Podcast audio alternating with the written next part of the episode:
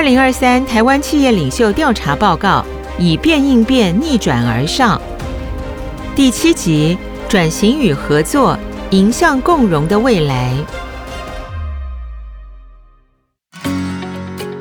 PwC Taiwan 在二零二二年十月到十二月进行二零二三台湾企业领袖调查，综合两百一十六位企业领袖的量化问卷，九位企业领袖的直话访谈。以及 PwC Global 针对一百零五个地区，共四千四百一十位企业领袖的量化问卷调查结果显示，企业的持续进化需要资金投资、人才发掘及培育，还需要组织文化相辅相成。除此之外，为了解决不同面向的挑战，企业有时也需要与外部组织共同合作。为应对转型挑战，无论是台湾或全球的企业领袖，都有超过七成受访者表示，将在未来一年内挹注投资在自动化流程与系统，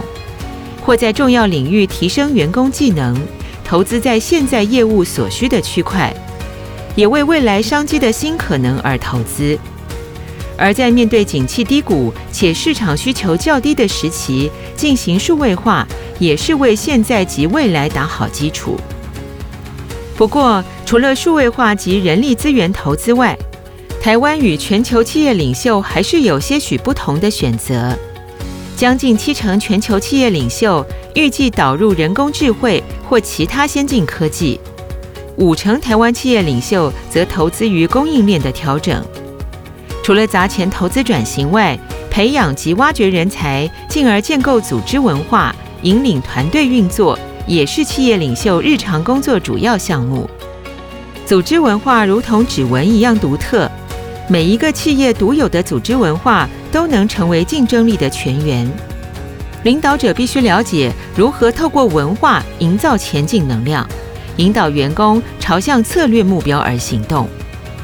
透过 PwC Taiwan 二零二三台湾企业领袖调查，了解企业如何形成组织文化，包括包容性。价值观、容错度、赋权，借此呈现企业领袖如何带领员工推动转型。调查发现，超过八成台湾及全球的受访企业领袖认为，员工行为展现经常和公司价值观与方向一致。台湾企业高层团队对不同意见更为包容，鼓励建设性讨论高于全球受访者二十八个百分点。如此有助于让员工大胆提出建议，使创新有萌芽的机会。从企业创造新价值的面向来看，在 PwC Taiwan 二零二三台湾企业领袖调查发现，台湾与全球企业领袖都偏向和其他私人企业合作，且台湾企业较为积极，有将近四成的受访者与企业伙伴合作。